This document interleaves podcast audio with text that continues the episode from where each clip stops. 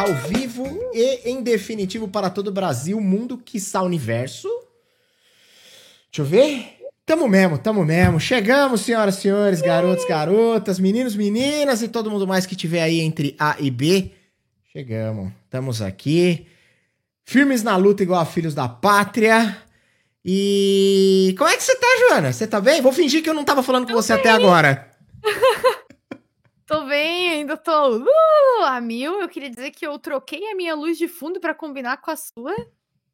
Eu achei que a gente tá, tá em sync, assim, porque você tá com o fundo rosinha, eu tô com o fundo rosinha, você tá com essa lateralzinha sua é vermelha, ou é o fone que é vermelho? Tem alguma É coisa o que é fone, é vermelho, o fone, é vermelho. vermelho. É o fone Aqui, ó. vermelhinho e eu tô de... Ah, mas esse lado do teu, do teu óculos é vermelho. Eu vou te mostrar uma coisa aqui, ó. Ó o lado do meu óculos aqui, ó. Ó. É. É um belíssimo silver tape, porque caiu a perna. Cara, eu achei que era super estilão. Não, beleza. Então é isso aí. A gente tá, tá em sync. É isso, é isso. Bom, galera, chegamos. É, esse papo tá marcado, eu lembrei hoje, porque eu não lembrava. Aí eu fui olhar a última vez que a gente conversou no Twitter, foi tipo, sei lá, em maio. Então, assim, tem Muito tempo. três meses que tá marcada essa conversa.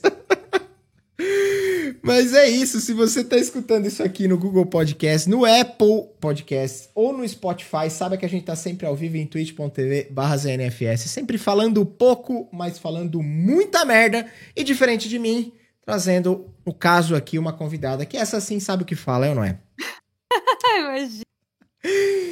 Beleza, podemos começar essa maravilhosa conversa aqui? Por favor, fique à Podemos. vontade, nós vamos falar um monte de groselha aqui. Você, por favor, nos corrija e vamos que vamos, beleza?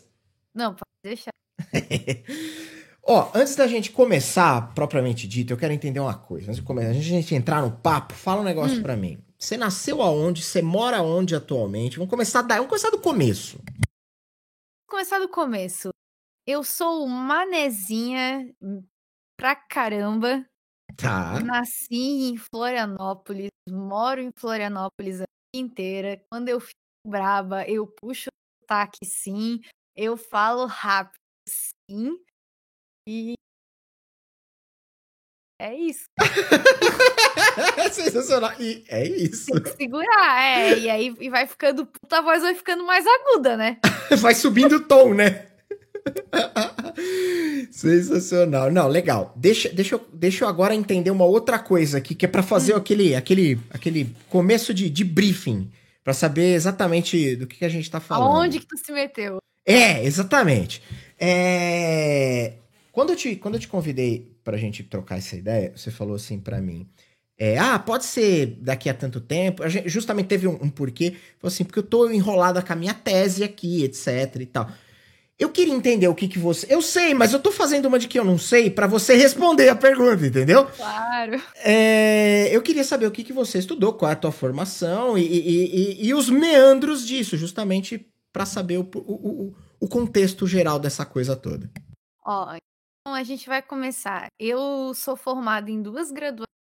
Eu sou formada em design de produto e em teatro. Eu fiz mestrado em teatro e atualmente eu faço doutorado em teatro. A minha linha de pesquisa, por mais que as pessoas achem que atuação, não tem a ver com atuação. A minha linha de pesquisa é direção de arte. Uou! Eu pesquiso, na verdade, direção de arte e visualidade da como linguagem. Então, a minha pesquisa cai no lado da fotografia. Eu tenho uma base em ótica. Peraí, peraí, deixa eu te interromper um minuto. Jô. Posso te chamar de Jô? Claro! Só se eu puder chamar de Di. Pode. tá liberado, então. É... Seu microfone tá cortando um pouco, eu não sei se é o Discord ou se é a proximidade. Hum, é porque. Talvez seja porque tá um pouquinho longe. Eu tenho que ficar um pouquinho mais perto. Mas Tá. eu posso também fazer um favor pra todo mundo que tá nos ouvindo e aumentar um pouquinho assim, a idade do meu microfone. Tá, é, é- é, ele tá, ele tá dando uma cortadinha. É só pra lá na frente, depois agora. que a gente acabar, eu falo assim: ah, ficou tudo cortado. Ah, você não me avisou. Não, é- agora tá melhor, né? Agora tá perfeito. Desculpa. Não, é, agora eu aumentei um pouco a sensibilidade do microfone. Não, tá tranquilo. Segue, perdão. Então, semiótica, filosofia. Então, é, eu tenho uma abordagem diferente da direção de arte, porque eu gosto de estudar a relação de todos os elementos da cena compondo a direção de arte. Então não tem a ver só com cenografia ou figurino, uhum. mas o movimento dos atores em relação às imagens da cena e o texto em relação à visualidade da cena. E aí começa a ficar um pouco complexo. Né? Assim, na teoria eu estudo direção de arte, tá. mas na prática é, o meu trabalho é um trabalho de crítica. Mas o, o, o ponto por onde eu inicio um processo crítico é pela visualidade da cena. Mas aí a gente começa a lembrar as questões de linguagem, visual, e aí isso acaba ficando assim, meio difícil de, de tatear. Certo. Tá, pera lá então, que tem muita informação aí e muita coisa. Eu, eu sou completamente leigo e orelha nesse aspecto. Então, Não, já, já me perdoe a, a, as gafes que vão vir na sequência. Mas é, quando você. Quando você, você. Você levantou um conjunto de informações que, primeiro, é, é, é, me dá a ideia de que eu ia te perguntar uma coisa, mas depois eu fiquei, eu fiquei completamente confuso com, com, com a especificidade do teu estudo exatamente. Pera lá, você hum. tem uma formação em. Peraí, qual foi a primeira formação que você falou? Design. Ok. Eu vou excluir ela por enquanto. Ok. É, pra, pra, pra, par, pra, pra fazer uma parcela disso tudo. E aí a gente tem a, a, sua formação teatral, e aí a gente adiciona um mestrado e depois um doutorado, e a tua linha de pesquisa tem a ver com olhar, com uma direção de arte onde você olha para um contexto generalizado de uma determinada cena e tenta compor ali, de certa forma, um significado para aquilo que está sendo transmitido. É mais ou menos isso ou, passei longe? Não, é mais ou menos isso, porque na verdade é... a abordagem. Eu, eu estudo metodologias, né? É, parece bem teórico, porque meu estudo é bem teórico, mas tá. eu estudo teoria para poder fazer coisas práticas. Justo. Então, é, eu penso na cena enquanto um todo, com esses outros elementos, para que na hora que eu for compor a cenografia ou compor a ideia de direção de arte, eu levar em conta esses elementos. Então, não é só eu fazer um figurino, tá. mas é eu fazer um figurino que esteja em relação ao que está sendo colocado na cena, ao que tem no roteiro, ao movimento do ator e assim vai. Mas por tá. causa disso, né, eu tenho um costume, uma tradição bem crítica, né? Então eu também faço crítica de algumas coisas e para poder estudar eu costumo fazer críticas de coisas. Tipo, e aí coisas eu digo coisas mais da cultura pop. Então, eu gosto de fazer crítica de anime, eu gosto de fazer crítica de videogame, Caraca, não, eu tô, eu tô ainda um pouco embasbacado com, com a quantidade da bagagem teórica, porque, porque assim, é, é, é não tem nada a ver com, com, com o meu meio, quando eu, eu assim, eu assisto Avengers e me divirto, divirto a valer, então eu imagino que para você assistir esse tipo de coisa, era o que eu ia falar. É um negócio, é legal você, assim, lidar com o conhecimento que você tem, a hora que você olha para coisas tão. É, é, sei lá, eu, eu posso estar completamente enganado, mas tão simplificadas, tão pouco estudadas. Eu não sei se são realmente pouco estudadas ou isso é só uma percepção vazia da minha parte. Mas quando você olha para essas coisas, geralmente de cultura pop, coisas que se tornam populares assim à medida do tempo, a maioria das pessoas não, não, não, não, não tem, né, 10% desse conhecimento. É a mesma coisa você pegar um músico erudito super estudado e botar ele para escutar um, sei lá, um pagodinho. Nada contra o pagodinho, o pagodinho é mó legal, mas talvez o cara olhe com aquilo, né, com, com um olhar um, bastante diferente. Você lida bem com isso? Você lida bem com coisas simplórias do cotidiano, com assistir um filminho da sessão da tarde, ou ver uma peça do seu primo de 12 anos, ou sei lá, sabe, umas coisas, trivialidades da, da, da profissão. Como você lida com isso? Cara, eu adoro. A minha parte do meu estudo é usar um arcabouço teórico para eu provar como essas coisas são boas ou como existem coisas boas no meio dessas coisas que normalmente as pessoas dizem que é indústria cultural e uhum. que não tem valor algum. Então, o parte do meu da minha pesquisa é agregar valor acadêmico a coisas que os acadêmicos normalmente acham que não tem valor. Porra, isso é muito louvável. Fala mais, porque normalmente é a impressão que se tem vinda das pessoas. Sei lá, vou falar mais umas groselhas aqui.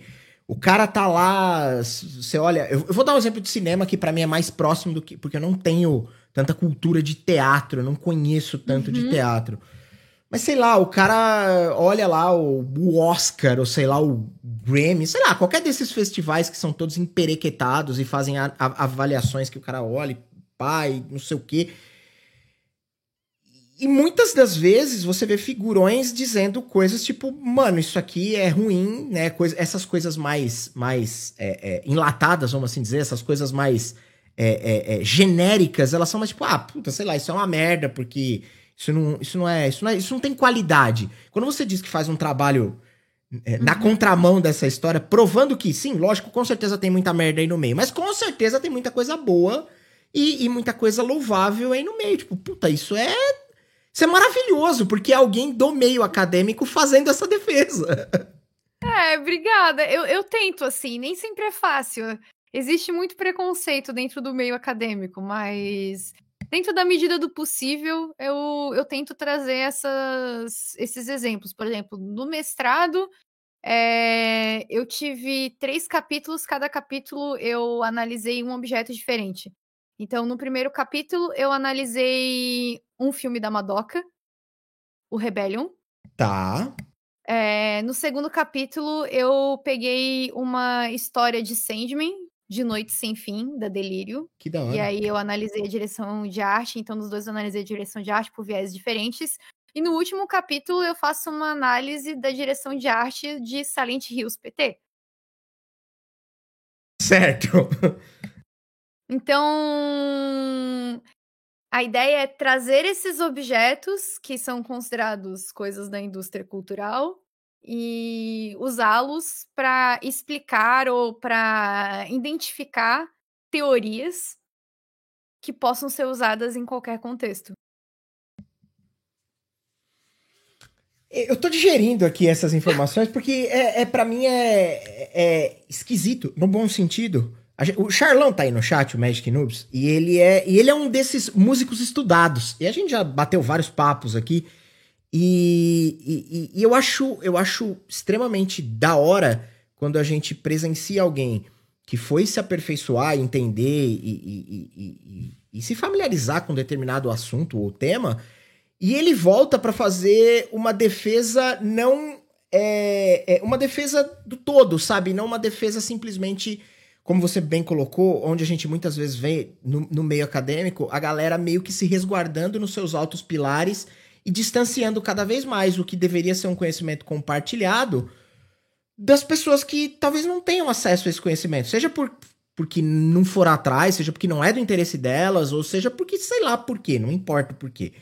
Mas é, é, é da hora ver alguém que, que quando busca um. Eu lembro de ter lido há alguns anos atrás alguém que tinha, eu não lembro quem é, não vou citar nomes que eu claramente vou errar, mas alguém que estava fazendo um, um, um, mestrado em alguma faculdade de comunicação e arte, não lembro se era na USP, poderia ser, e, e, e a base ali da pesquisa era sobre hip hop, a cultura do hip hop e como isso influenciou uma série de coisas, como isso influenciou a cultura pop, como isso influ influenciou e modificou a trajetória de vidas de um monte de outras pessoas. Eu falei, porra, da hora! Porque o cara tá usando um espaço acadêmico para trazer outros temas que não só os temas, né, é, que, que esse pessoal tá acostumado. Eu tô generalizando pra caramba, mas acho que você tá entendendo onde eu quero chegar não, na ideia. Não, mas né? é. Eu, eu acho que é isso, assim, porque. Às vezes as pessoas querem entender determinados fenômenos artísticos de uma maneira muito isolada. Justo. Né? E eles não acontecem de maneira isolada, eles acontecem dentro de um, de um todo com várias coisas influenciando. Uhum. Então, trazer essas coisas que são vistas como. Porque aí já tem, a gente já tem um outro problema, né? Porque dentro da academia a gente normalmente tem a arte, e aí tem a arte popular, e aí todas as coisas da indústria cultural, elas não são nem arte e nem arte popular, elas só são indústria cultural. É nem uma coisa nem outra, né? É, e, e, aí já é bizarro, porque assim, eu tenho que fazer uma defesa dizendo que, não, ok, existem coisas dentro da indústria cultural que são arte popular, porque cultura pop é popular. É de popular. É de popular, não se esqueçam, né? Porque as pessoas têm essa visão romantizada de que o popular tá ligado a uma coisa de uma tradição, de um tempo, né? E, e, e aí é aquela coisa, ah, o pop, ele só é legal, o popular só é legal porque ele tem tradição. Entendeu? Sim. Não é pela coisa em si, é pela tradição. Então já, já tem um negócio meio esquisito, sabe? Sim. E aí total. já tem esse trabalho de trazer, mas na verdade, assim, são obras de arte, elas têm funções sociais. Quando a obra de arte consegue passar uma mensagem, né? Ela tem uma função social, ela é uma obra de arte. Uhum. Enfim, não importa se ela não vale, é uma... não vale perder tempo com essas categorizações ou rotulações, talvez não importante pro, pro todo, né?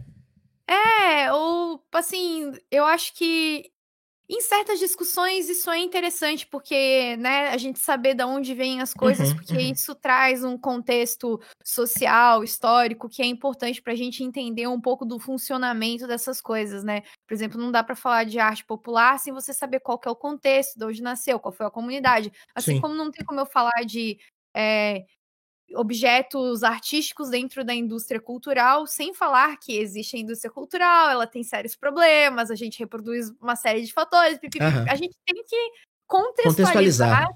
onde a gente está falando.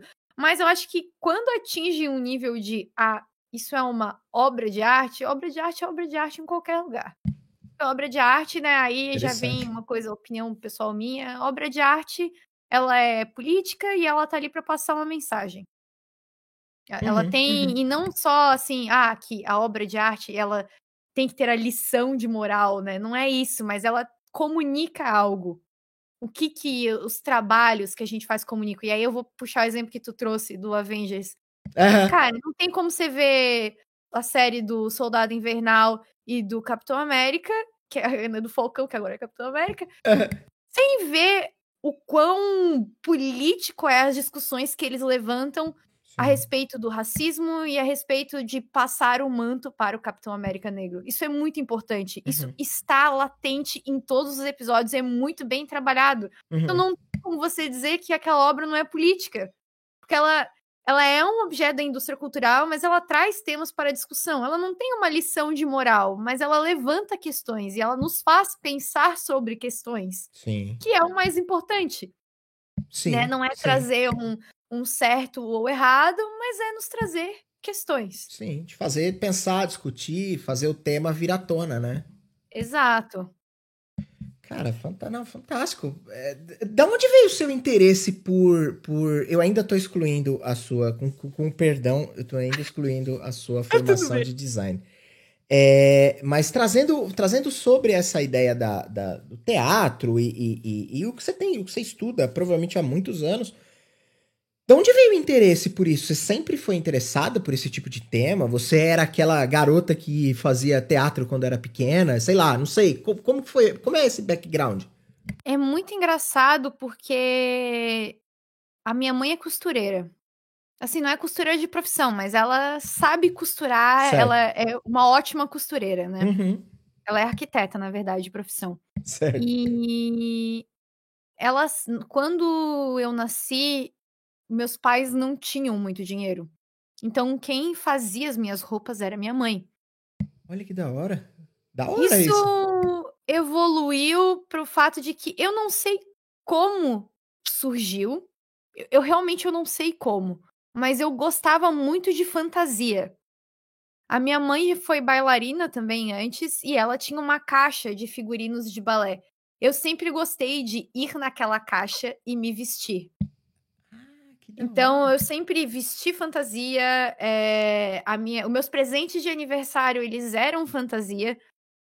E, por sorte, o meu colégio, eles tinham um sistema de que a nossa arte curricular, ela variava entre teatro e artes plásticas. Caramba! Então, eu tinha dois anos de teatro e eu tinha dois anos de artes plásticas. E era um colégio que sempre incentivava muito. Então, uhum. eu não fazia parte, eu não fazia aulas de teatro fora, porque meus pais nem tinham condições de me pagar. Mas eu sempre fiz teatro no colégio. Entendi. E o meu colégio sempre incentivou a gente a fazer trabalhos artísticos. Então, mesmo quando eu não tinha aulas de teatro, nós tínhamos trabalhos onde nós fazíamos teatro. Então você estava sempre próximo ao teatro de uma forma ou outra. Exato. Aí, com. Tanto é que foi por isso que eu comecei a fazer cosplay. Porque uma amiga minha falou: Ai, eu quero ir vestida no evento. Você já é assim, toda solta do teatro. Vai fazer comigo. Ela fez uma vez eu nunca mais parei. Ela fez uma, você fez de lá pra cá, né? É, foi isso. E com RPG foi a mesma coisa. Os meninos olhavam para mim e falavam: Ah, tu é do teatro. A gente quer jogar um jogo interpretativo. Venha jogar uhum. RPG com a gente. Tipo, você é criativa. Uhum. Você vai se dar bem jogando RPG. Então, meio que sempre foi assim. Eu sempre fui arrastada para essas atividades artísticas porque eu sempre fui a menina do teatro. Então, quando eu fui fazer faculdade, eu disse que ia fazer teatro, não foi uma surpresa para ninguém da minha família que eu ia fazer Entendi. teatro, não foi uma surpresa para ninguém do colégio, por mais que tecnicamente eu nunca tivesse feito parte de um grupo de teatro. Entendi. Entendi. E aí você. A, a, a, tua. A, a, peraí, acho que você já falou, mas né, eu vou falar errado com toda certeza. A primeira formação foi o design e a primeira formação foi o teatro? Eu fiz as duas ao mesmo tempo. Na época que eu fiz, eu ainda, ainda era permitido fazer duas faculdades públicas ao mesmo tempo. Eu o, fiz hoje não é? Eu não sabia disso. Aqui não é mais, pelo menos em Santa Catarina. Você não pode fazer duas faculdades públicas ao mesmo tempo. Certo, ok. Eu, eu não, e não aí eu fiz teatro na Universidade Estadual, que era a única universidade que tinha na época, quando eu comecei a fazer, ainda não tinha teatro na Federal. E eu fiz design de produto no IFSC, né, no instituto. Então foi ao mesmo tempo.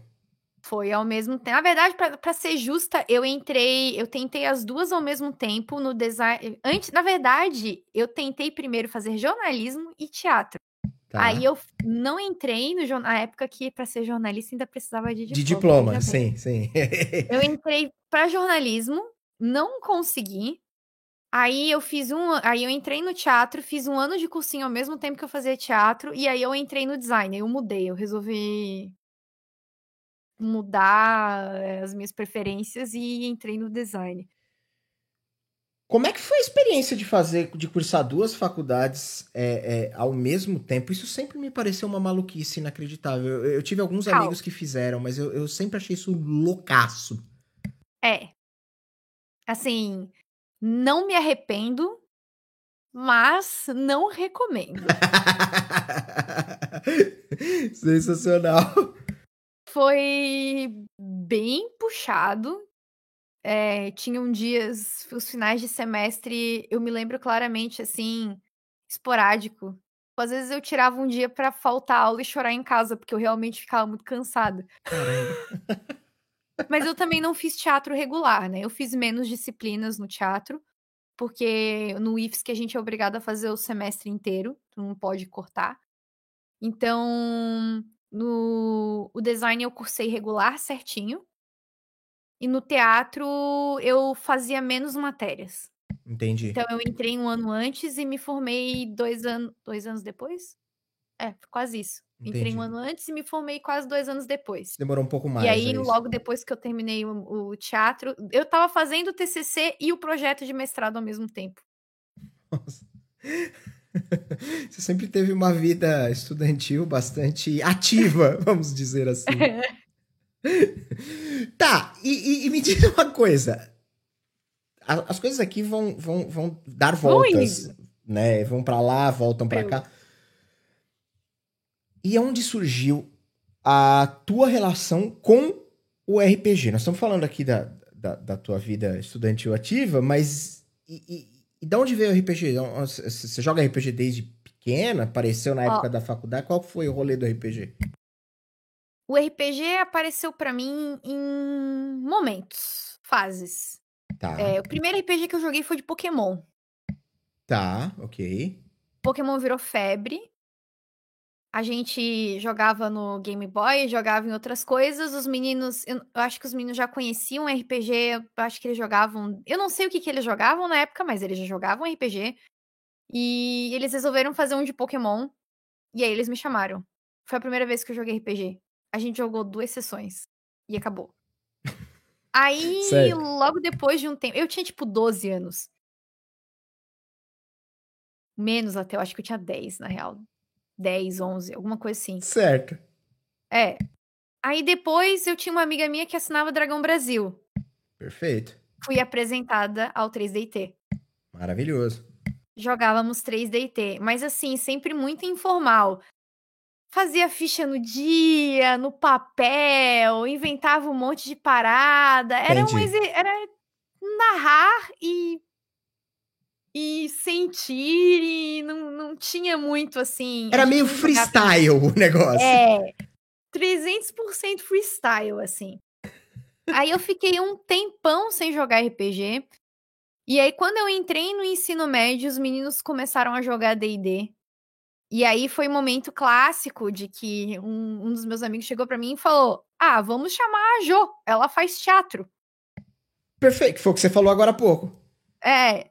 E aí sim, aí eu, eu tive assim uma experiência mais concreta com RPG mesmo, assim, de ir, fazer a ficha, sentar na mesa, rolar os dados, TTPK, morrer, matar aula de física pra jogar RPG, tipo, né? certo. tipo, tive esse esse experimento, né, mais, Aham. mais contundente. Aí eu fiquei. Aí esse meu amigo saiu do colégio, eu fiquei um tempo sem, sem jogar RPG com os meninos. Rolaram umas coisas meio merda na época, assim, mas nós éramos jovens. Certo. Nós E- éramos jovens. Disse a É. senhora, né? Eu já tenho 31 anos, eu já sou bem senhora. Eu já sou cringe. É. Maravilhoso. E. E aí, depois, quando eu entrei na faculdade, tinha uns amigos meus que fizeram uma live de vampiro. E aí, eles falaram pra mim. Então, você faz faculdade de teatro, você não quer ir pra live de vampiro? E eu falei, ah, sei lá o que que é. Assim, ó, eu entrei de paraquedas, ninguém me explicou nada, eu não sabia absolutamente nada de nada. Eles, o Pedroca me matou na primeira mesa, o boneco dele me matou, ele fez um acordo comigo. Cara, o Pedroca foi muito filho da puta. Salafrário, fez um acordo comigo, me matou na primeira mesa, entendeu? Aham. E eu levei algumas tantas mesas, lives e personagens pra descobrir o que que era, porque as pessoas não tinham muita paciência pra me explicar que que tava acontecendo e qual que era a vibe do bagulho. Aham. E mas depois entendi. Entendi, e gostei. E aí, você continuou jogando, continuou jogando live. Aí eu joguei live durante um tempo. Aí a gente parou de, de jogar live. Eu fiquei um- mais um tempo sem jogar RPG. Até que veio o fenômeno do Game of Thrones. A gente descobriu que tinha um sistema de RPG para jogar Game of Thrones. E aí eu joguei durante bastante tempo o sistema de RPG de Game of Thrones. Mas ainda assim, ainda não não era era diferente ainda, não é que nem eu jogo hoje assim.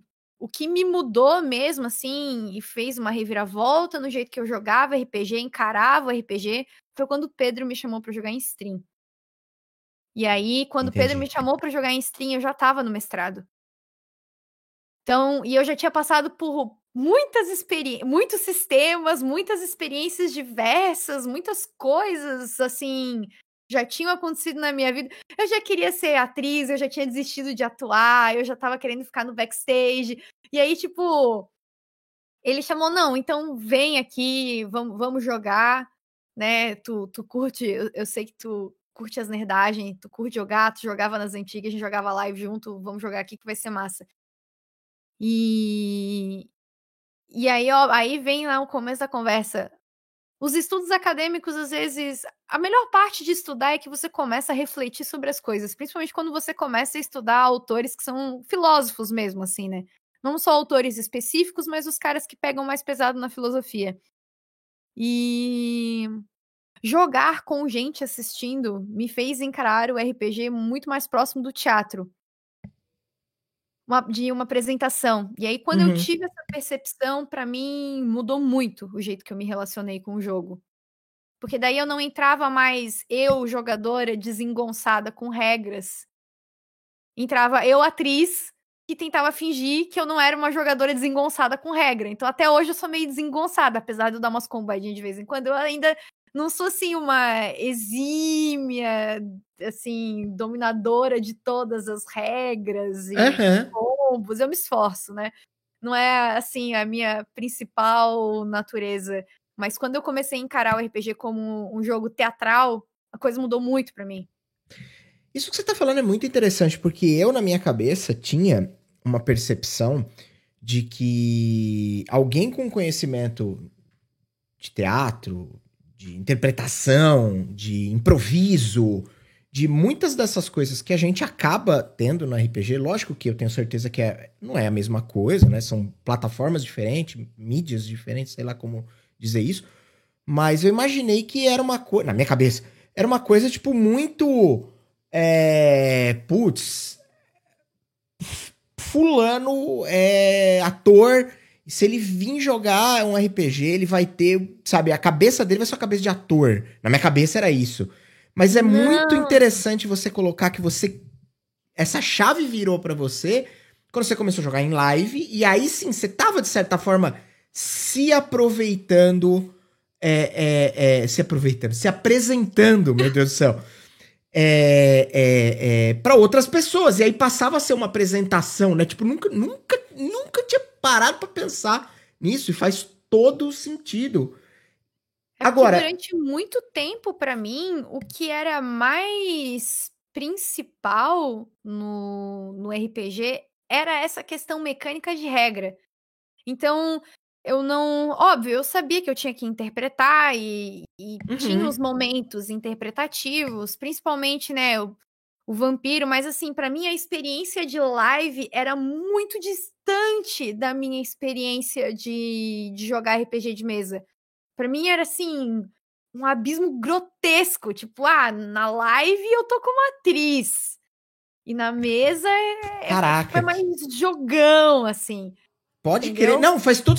É, ouvindo isso de alguém que tem essa bagagem, faz sentido pra caramba. Mas se eu excluir o que você tá me dizendo agora, eu sempre pensei o contrário.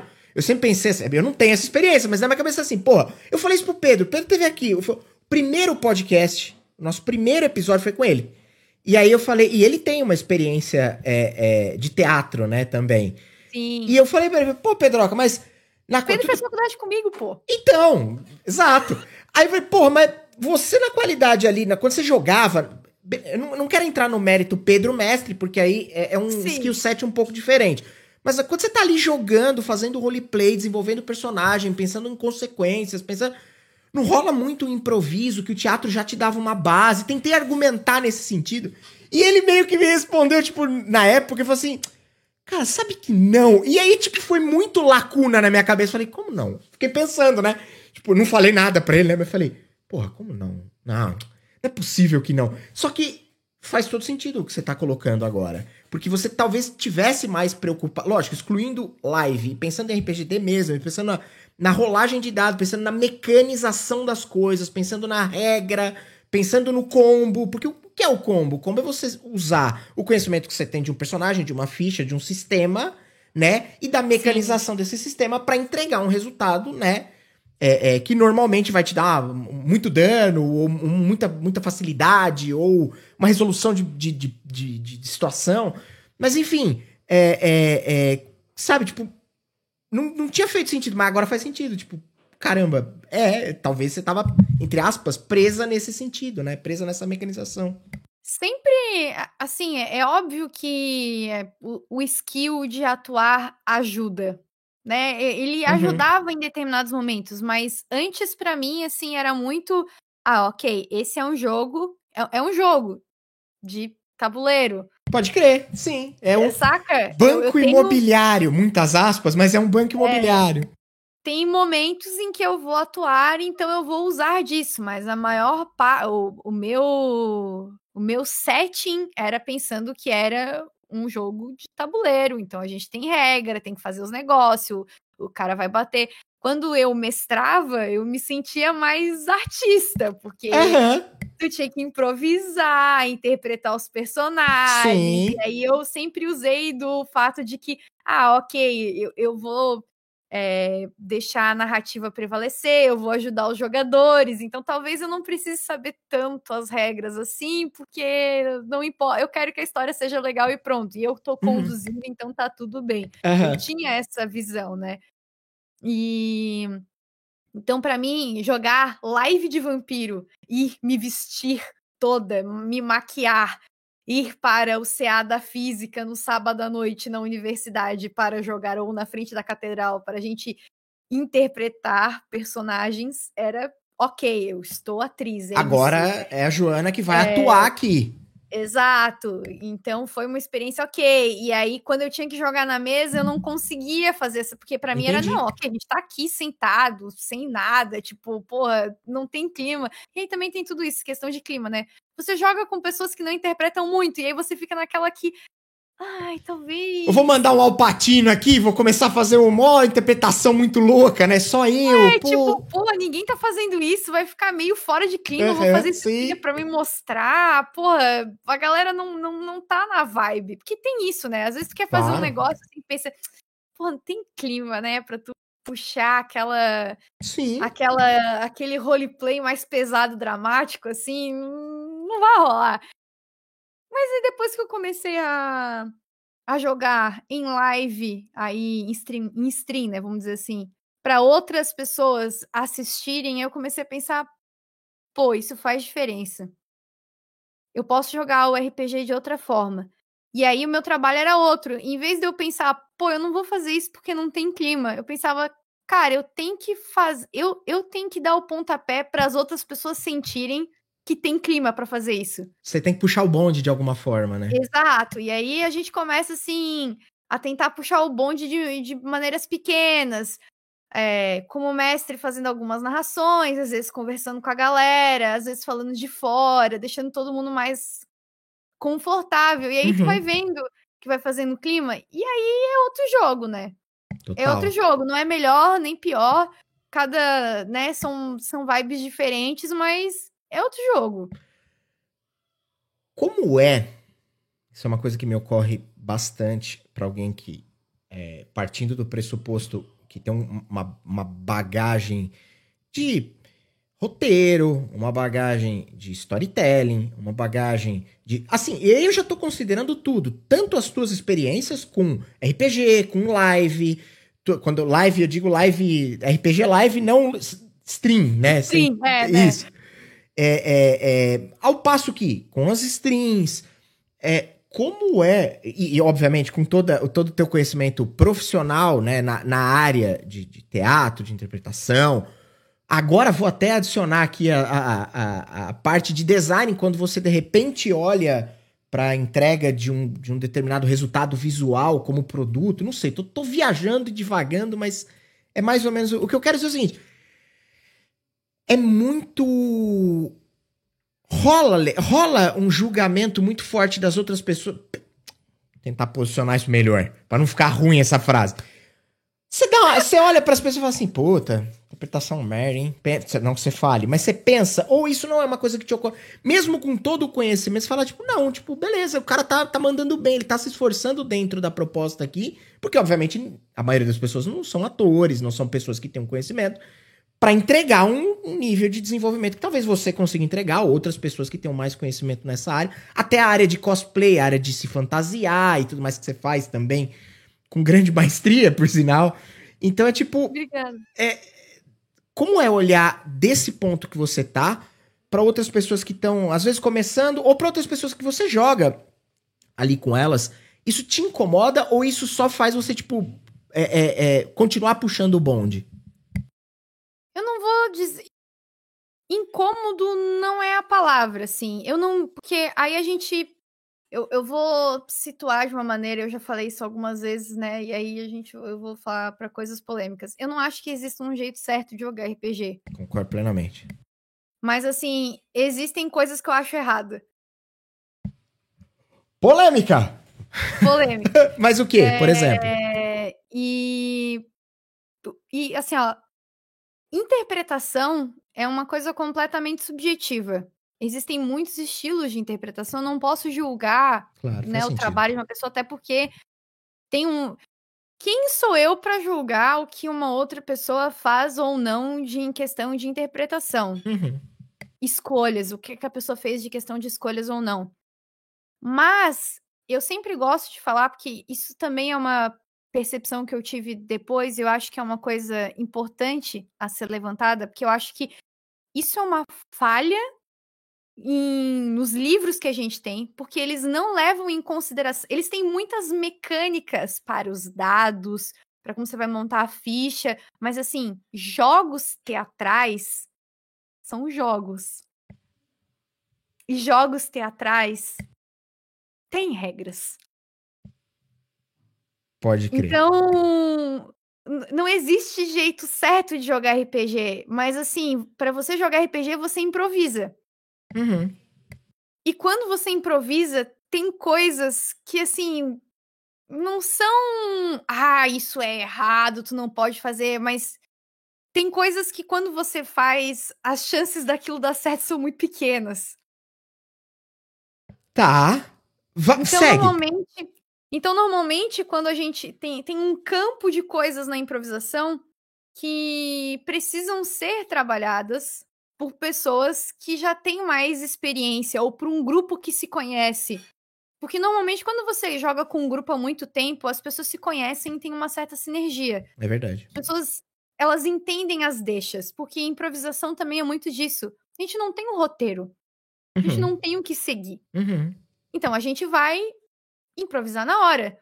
Só que nós não estamos improvisando sozinhos. Nós estamos improvisando com outras pessoas.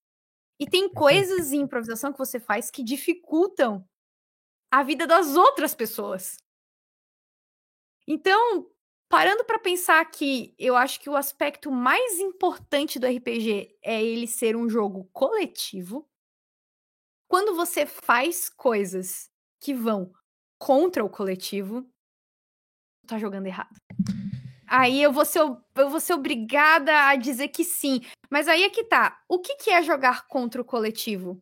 Quando talvez você. Tô tentando. Tô tentando. Na linha do que você tá colocando, tô tentando ver se eu entendi. Mas sei lá, quando você talvez olha dentro de um grupo alguém que que, como você falou, não privilegia esse jogo de cooperação onde o protagonismo vai passando de mão em mãos e todo mundo tem de mão em mão e todo mundo tem a chance de brilhar um pouquinho. Talvez aquele cara ou aquela menina ou aquela outra pessoa quer trazer talvez o holofote só para ela ou talvez quer colocar a coisa de uma maneira muito mais personalizado e não como um grupo. É mais ou menos isso? É, então, assim, ó, existem é difícil dar exemplo, Sim. porque sempre eu, eu posso dar um exemplo, as pessoas podem tomar como regra, mas isso não isso não é fixo. Uhum. Então eu, gosto de, de passar o conceito, né? Que o conceito é, cara, qualquer coisa que não beneficie o coletivo vai ser um problema. Entendi. Então, é claro que às vezes, tipo, não significa que você não possa ser egoísta quando você joga não significa que você não possa ser protagonista em determinados momentos do RPG. Entende? É, é difícil da gente da, da, gente mensurar, mas tem certas situações que não pensar no coletivo destrói o jogo. Concordo com você genuinamente. Então, e, e aí eu vou ser obrigada a falar, tipo, é que nem aí a gente vem no lance, cara, tu jogo se tem as regras escritas lá, porra, tu não rolou o D20.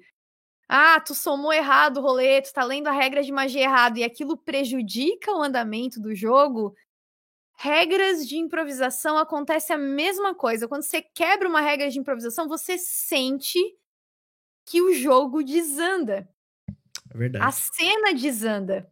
É verdade. A- As coisas elas não encaixam, entende? Só que é aquela coisa, assim como a gente sabe que as regras do RPG, elas. Hoje em dia todo mundo já entende isso. Elas estão lá, elas fundamentam o jogo. Mas, se for interessante, elas podem ser quebradas e elas devem ser quebradas em prol da narrativa. E aí Deixa a eu, gente vem com deixa jogar, problema. deixa eu te interromper aqui. Ah, Será que todo mundo entende isso? Porque esse é um canal singelo e pequeno, mas basicamente o que a gente faz aqui é jogar RPG. Tirando esse podcast, do resto dos dias a gente tem, sei lá, oito campanhas rolando ao mesmo tempo. E, cara, e direto aparece algum alguém por aí, um cara que. Um, eu- cara, genericamente, né? Uma pessoa X que não entende muito bem esse lance da. É a minha percepção, posso estar completamente equivocado. não, tudo bem. Que muitas vezes, muitas vezes não, mas algumas vezes aparece alguém que não entendeu muito bem essa regra é, de que de que as regras se elas se tornam um problema, talvez elas mereçam ser quebradas pra dar fluidez, pra dar diversão, pra dar andamento, pra dar o que quer que, né, seja. Às vezes as pessoas se calcam totalmente nessa, não, mas isso não tá no livro do jogador, página 134, capítulo 2, versículo 8. E aí, tipo, vira um puta pé no saco, porque, cara, eu não quero ler 3 mil páginas e decorar 3 mil páginas pra poder brincar de jogar RPG, sabe? É, é que assim, eu- digo de é conhecimento comum porque eu acho que em lugares onde as pessoas discutem sobre RPG já é uma Entendi. discussão feita há bastante tempo. Justo, perfeito. Pessoas que entraram recentemente ou pessoas que não, não têm o costume de discutir sobre RPG e só querem jogar, talvez desconheçam isso. Principalmente porque às Justo. vezes a pessoa fica muito tempo jogando com o mesmo grupo, que tem a sua dinâmica, tem as mesmas regras, e tá tudo bem, e eles se dão Uhum. bem assim, e, e tá tudo certo, não, não tem problema, né? Mas o, o ponto é, se já é uma discussão comum a gente entender que certas regras precisam ser quebradas em prol da diversão, a gente também precisa entender que nem tudo que é feito na improvisação vai ajuda na diversão. Que tem coisas que você faz quando improvisa que acabam com a diversão das outras pessoas. Que cai no ponto que você tava levantando justamente agora. Exato. Então, assim, é, essa- e- existem sistemas que, dentro das suas regras, trazem algumas coisas teatrais de maneira diluída para que o jogo flua melhor. Uhum. Então, e eu considero uma preocupação válida. Então, assim, eu não, eu não acho que as pessoas tenham obrigação de saber regras teatrais, porque ninguém tem a obrigação de saber absolutamente nada. É um jogo que a gente vai se divertir, as pessoas têm que se divertir acima de tudo, né? Eu acho que isso é, isso é uma coisa importante, mas quando a gente pensa que as pessoas precisam se divertir, a gente precisa entender que é uma coisa que é feita em grupo. Uhum. Perfeito. E às vezes, cara, tem pessoas no grupo que não pensam na diversão das outras pessoas, só pensam na diversão delas. E aí eu vou dizer que essas pessoas que cometem atos contra a diversão das outras pessoas, pensando apenas na sua própria diversão, estão jogando RPG errado.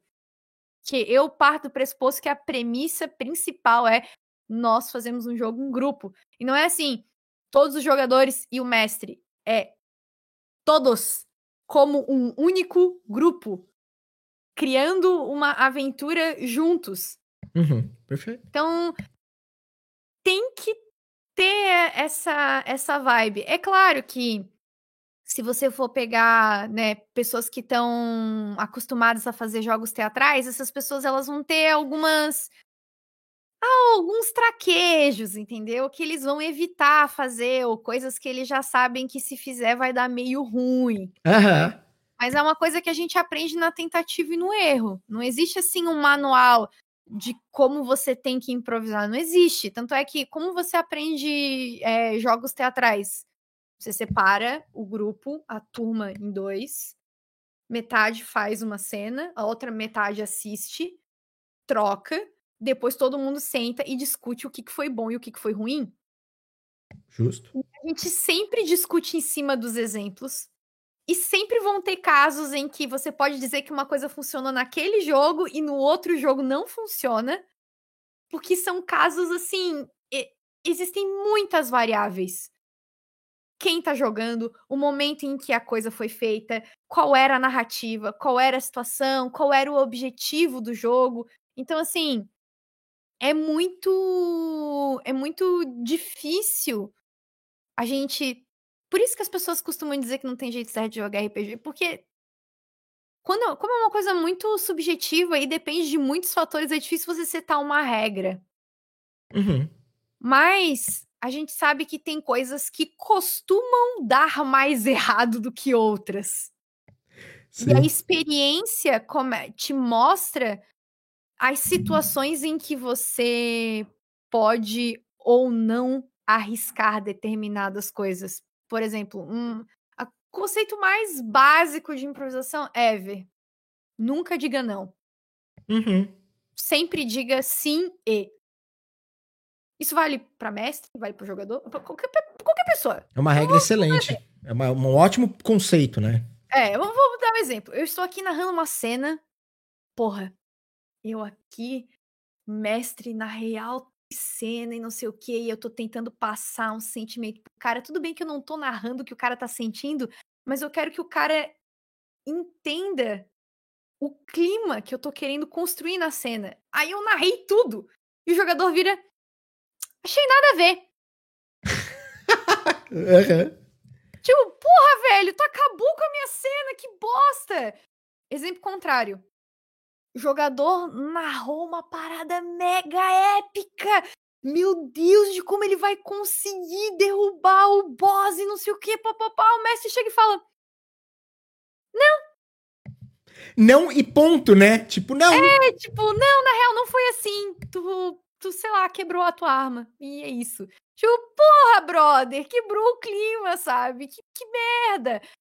Outro exemplo, dois jogadores. A gente tá narrando uma cena em conjunto. Eu chego pra ti e começo a narrar tudo como meu personagem chegou, vai chegar em ti e na nossa história junto. E aí o teu personagem chega e fala: É, na real. Na real, eu tava lá pegando um outro item com fulano. Eu, eu nem tava ali nessa cena. Tipo, porra, velho! Foda-se! Tipo, me sim, ajuda, caralho! Sim. Vamos narrar uma cena boa. Entende? Tipo. Mas tem situações em que dizer não vai funcionar. Uhum. E aí, como que a gente. Balanceia né? isso, né? Como que a gente balanceia isso? A resposta é: a gente não balanceia, a gente né, conta com a experiência, a gente conta. No... E aí, normalmente, o que que soluciona esse problema? E aí, isso não é uma questão de experiência com atuação, não tem a ver com você ser ator ou não, não tem a ver com nada. Tem a ver com ouvir. Porque normalmente vai parecer meio idiota, mas é uma questão de bom senso. Só que você não Sim. consegue ter bom senso se você não estiver prestando atenção. Assim, ó, 99% das vezes as decisões elas são vai, vai tomar uma decisão e elas são tomadas de acordo com as coisas que estão sendo colocadas ali na mesa. O que o mestre falou, o que os outros jogadores falaram, é, o que várias outras pessoas nas mesas anteriores já construíram. Né, o que você construiu com seu personagem. E isso vai dar base para você tomar a sua decisão. Nem sempre vai ser a melhor decisão. E aí é o ponto. Eu não vou julgar outros jogadores por não tomarem boas decisões, porque tomar decisões ruins faz parte do jogo. Às vezes nós temos que tomar decisões ruins propositalmente. Eu não vou julgar pessoas que estão atuando comigo que não são atores, porque não é sobre isso. Mas eu vou julgar sim pessoas que não prestam atenção, pessoas que passam por cima dos outros, pessoas que não querem jogar em grupo. Tipo, isso, gente. Aí eu vou, eu vou ser obrigada a falar, me incomoda. Justo. Não, me incomoda, assim. Me incomoda saber que eu faria. Que eu olho para o coletivo e não para mim. E que as outras pessoas não fazem a mesma coisa. Né? Uhum. E E aí eu acho que. Porque eu, eu também eu gosto de ser franca. Sabe? E aí vem o ponto. Eu dou dicas de interpretação para as pessoas nos, nas minhas redes sociais, nos meus perfis. Eu gosto de conversar sobre isso, porque eu acho que isso não. Não é porque eu sou atriz que eu tenho que pegar esse conhecimento e. Ai, não, é diferente porque eu sou atriz. Não, eu quero. Eu quero mostrar que esse conhecimento ele é acessível. E que ele pode ser acessível independente de você ser ator ou não. Porque ele é um conhecimento acessível para pessoas que jogam jogos. Uhum. Sabe? Para pessoas que você tem que. Você vai jogar, você tem certas coisas que estão ali. E eu defendo que algumas coisas deveriam estar escritas no, nos livros de jogo. Para que a gente, a partir. Alguns sistemas tentam implementar coisas assim de um jeito ou de outro. Por exemplo, ah, quando o Skyfall ele te dá bônus para você interpretar a sua melancolia, ou seja, ele te dá bônus para você interpretar a sua falha, o seu defeito, aquilo que te aflige. Ele tá dizendo: esse é um jogo que você tem que interpretar a sua falha.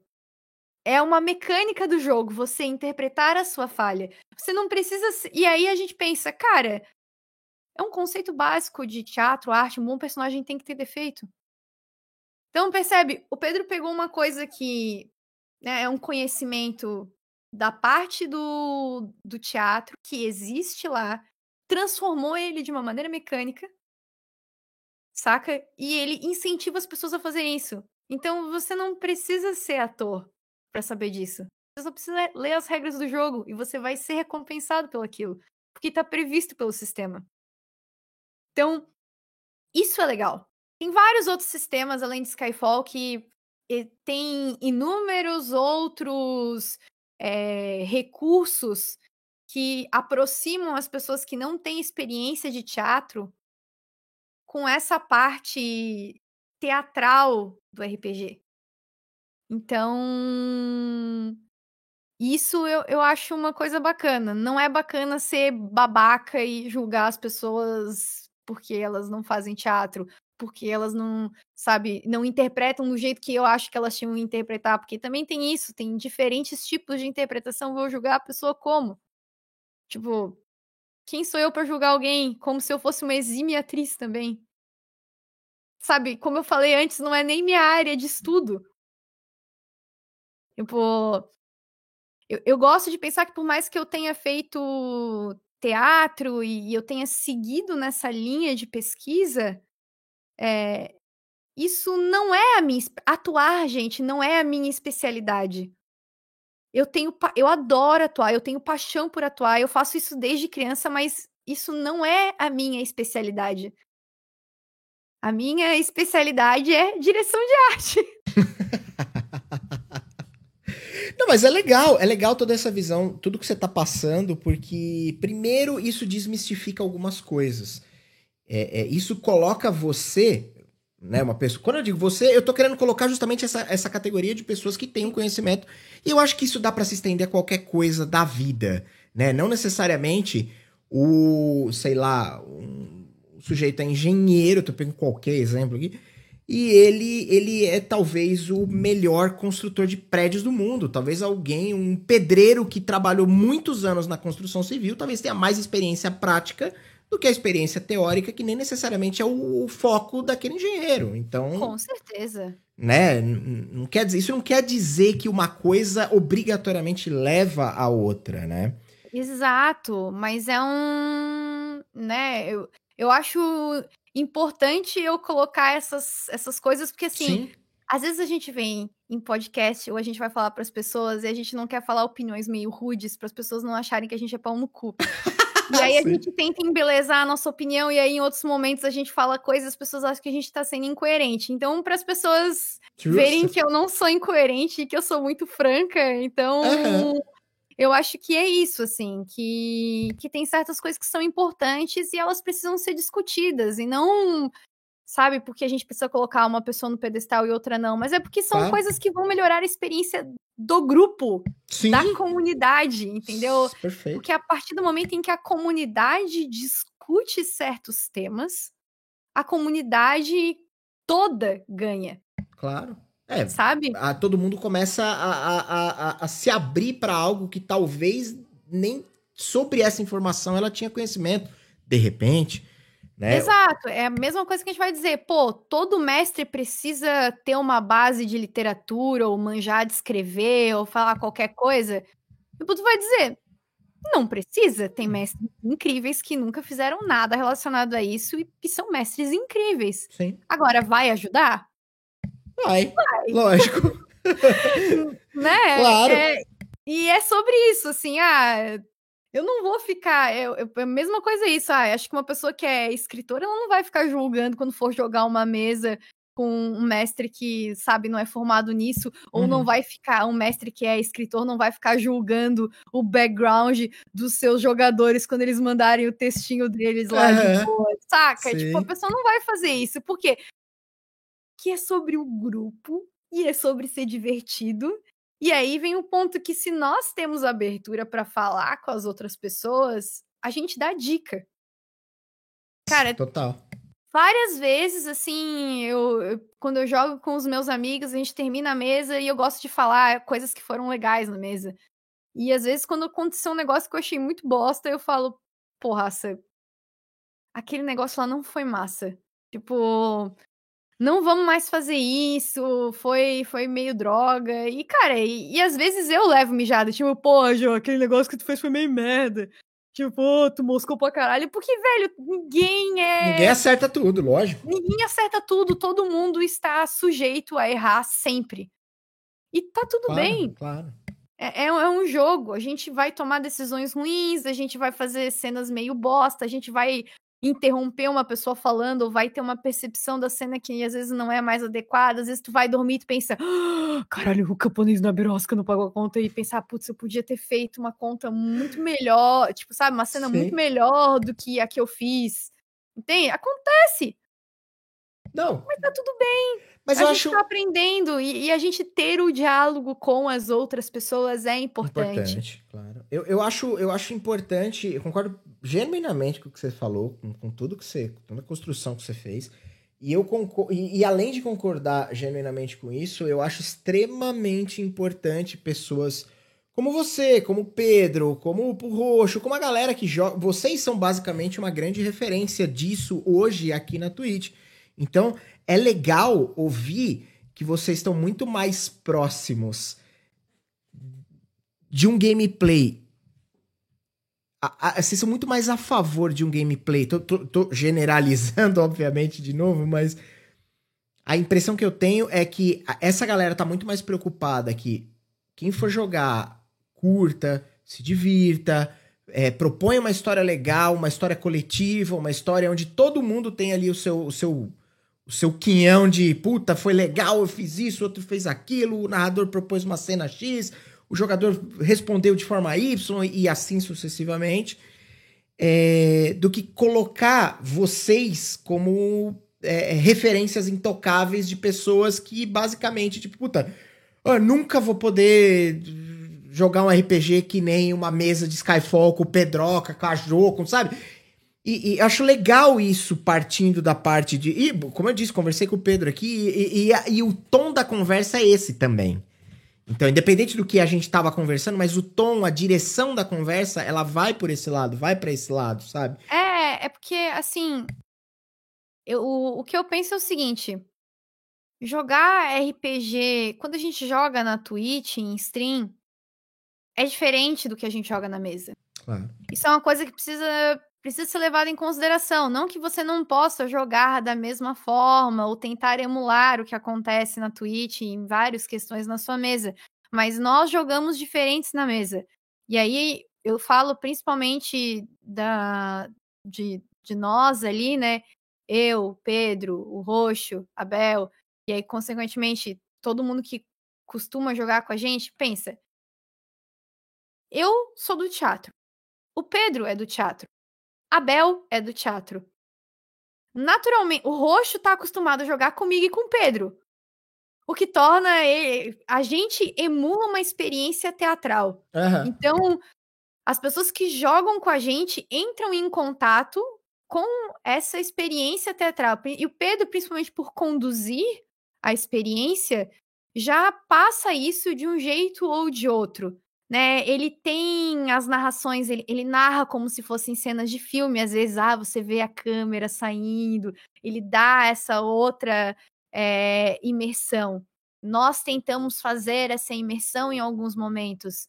Não que você não possa fazer isso, mas a gente também faz aquilo pensando que tem pessoas nos assistindo e pensando que nós temos que fazer determinadas coisas porque a gente está produzindo entretenimento para as outras pessoas. É... Não. É óbvio, a gente se diverte. A, a, gente quer jogar coletivo, a gente faz tudo isso, é improvisado, pipipipipi. Tem todas essas questões que não mudam, independente de ser stream ou não. Mas nós estamos produzindo conteúdo quando a gente faz stream. Nós estamos produzindo entretenimento. Então, existe algumas coisas que mudam. Por exemplo, eu vejo o que o chat fala.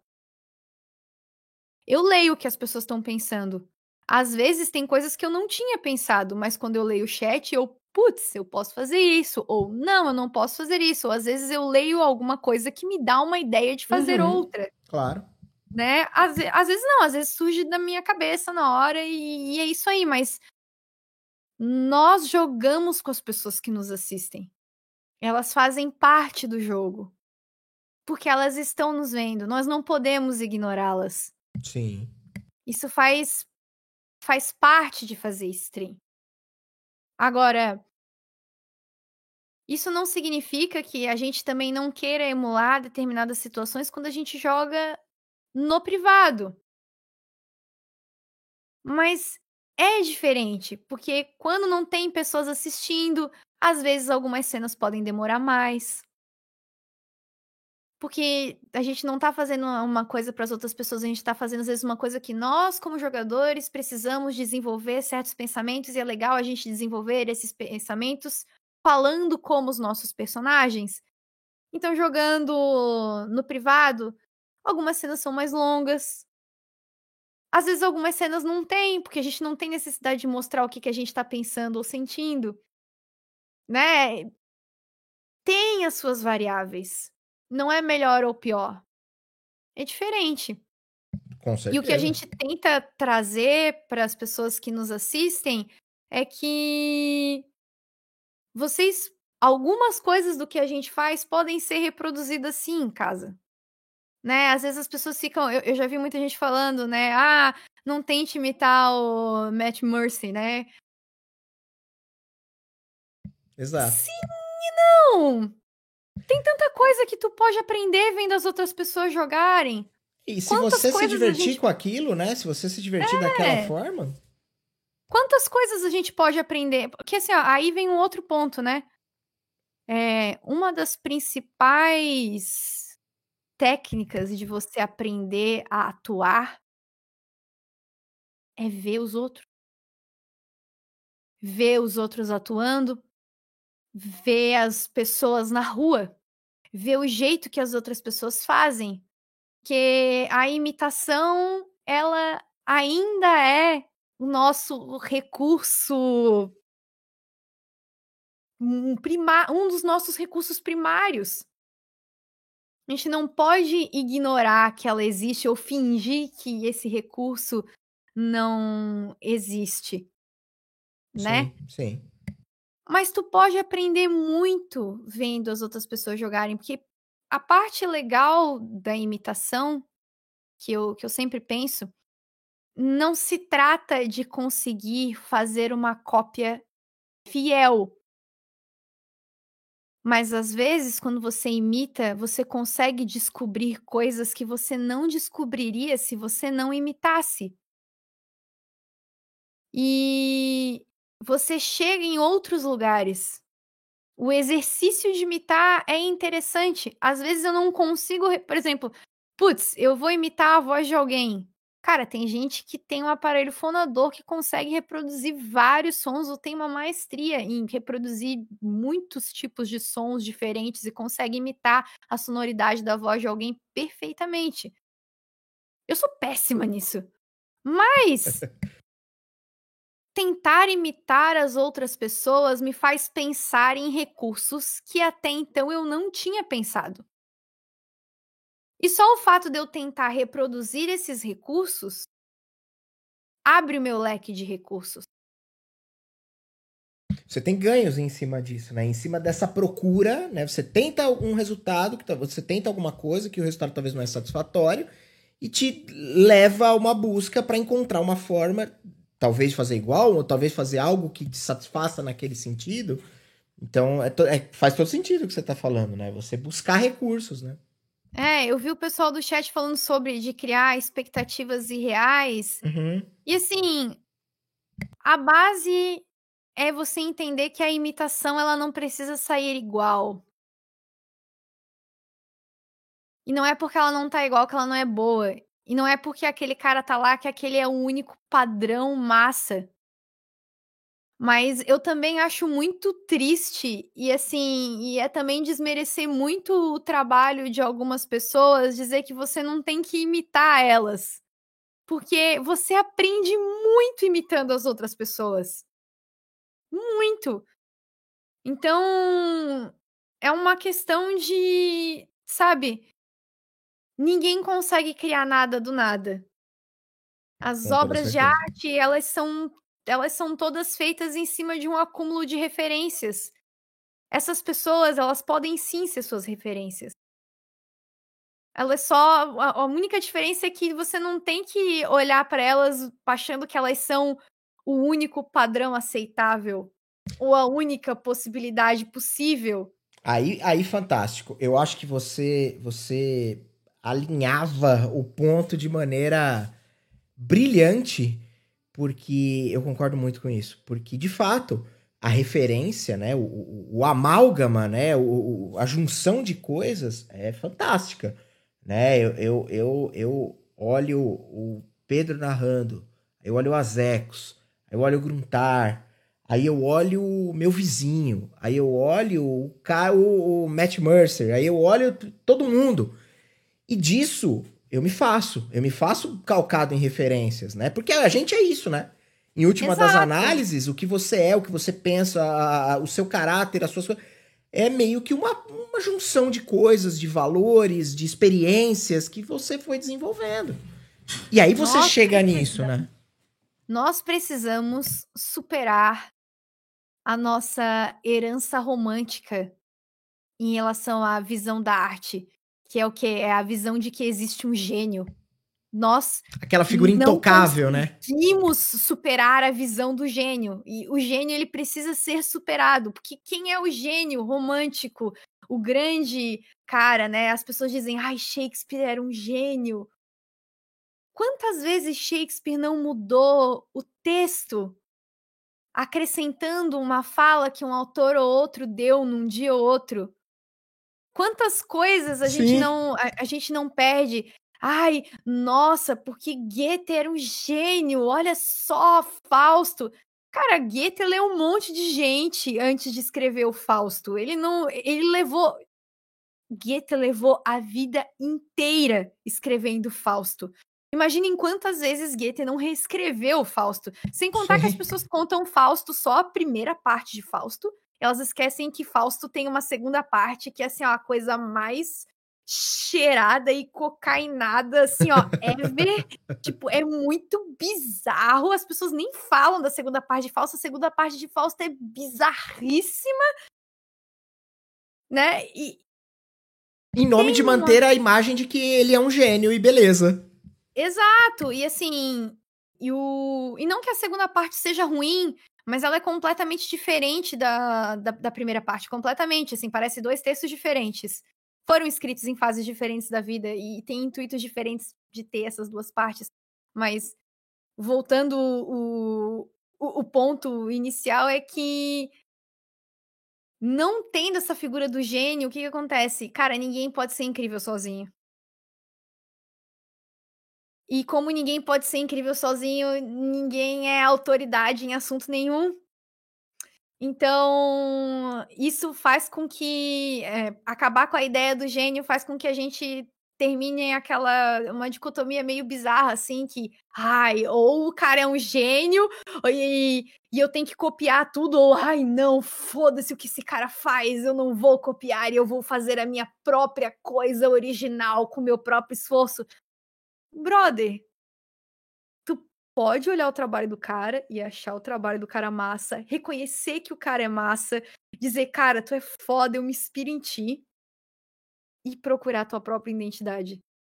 as duas uhum. coisas, elas, elas, não, elas não precisam andar em dois extremos completamente separados. Assim. Claro, assim. lógico.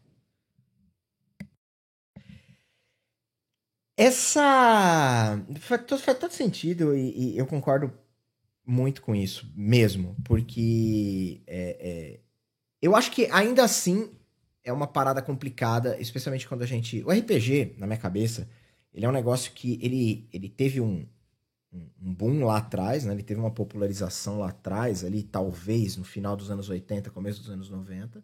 Depois ele meio que deu uma miada, muito. O RPG de uma maneira geral, né? Não, não um sistema específico. E, e, e, e, eu sinto que há alguns anos, tanto lá fora quanto aqui no Brasil, ele vem numa crescente, né? A impressão que eu tenho é que ele vem numa crescente. Mais pessoas. Pô, Jô, outro dia, Thiago Leifert falou do RPG no Big Brother, mano. Como assim? Tipo, 10 anos atrás isso era completamente improvável de acontecer, Não, sabe? A gente está passando por um momento em que as, porque antes era isso, né? Eu, aí eu, eu, gosto de retomar pontos pra gente, para as pessoas perceberem que todo aquele papo que a gente teve no começo, ele ainda tinha a ver com RPG. Uhum. ainda tinha a ver, apesar das pessoas não, não saberem, que é um, sobre a questão da tradição. Uhum. Então, assim, talvez nos anos 80 aquilo tudo fosse muito recente. Hoje em dia, essas Sim. coisas da indústria cultural, da cultura pop, elas começam a ter um pouco mais de história. Nós já nos lembramos de coisas que aconteceram há 20 anos atrás, é obras verdade. que tinham há 20 anos atrás. Então, existe um certo tempo de sedimentação para que essas coisas elas comecem a ser levadas em consideração e começam a aparecer no discurso de outras pessoas. Uhum. Além disso, a gente passa por um momento onde existe uma popularização dessa, dessa cultura popular meio nerd por uma série de motivos, assim, alta da plataforma de, de stream, é, o sucesso dos filmes da Marvel, mas é aquela coisa, né? Tipo, você não sabe se o sucesso dos filmes da Marvel se deram ao fato de que agora o espaço ele tá mais. É, o contexto ele tá mais receptível a esse tipo de mídia. Ou se a gente. O contexto tá mais receptível porque esses filmes fizeram sucesso. É, é, mais fresquinho porque é mais gostoso ou é mais gostoso porque é mais fresquinho, não, né? É, tem um.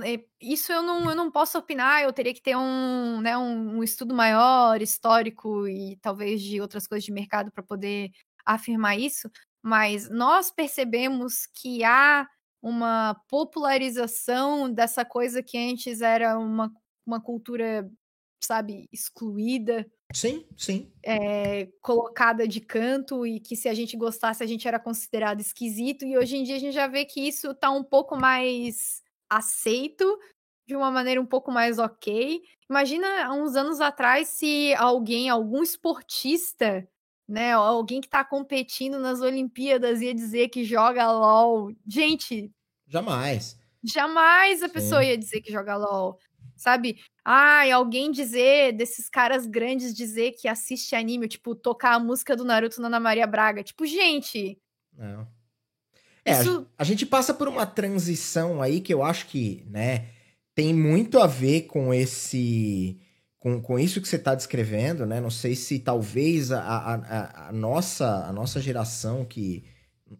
Né, eu não sei também é, é, uma, essa geração que estava mais suscetível a esse tipo de conteúdo foi crescendo e o discurso foi se, sendo retomado depois de algum tempo. Eu não, eu não sei, também não sei, também também estou falando aqui ao vento, mas é, é, é, é, algo que é real. Hoje a gente tem é, em vários lugares é, é, as pessoas, como você deu exemplo, as pessoas falando sobre é, jogos online, as pessoas falando é, é, é, é sobre RPG, as coisas sendo. Você, você tem um, produção de conteúdo realmente, você tem entretenimento, uma indústria de entretenimento que vem se multiplicando acerca disso, você tem investimento em cima disso.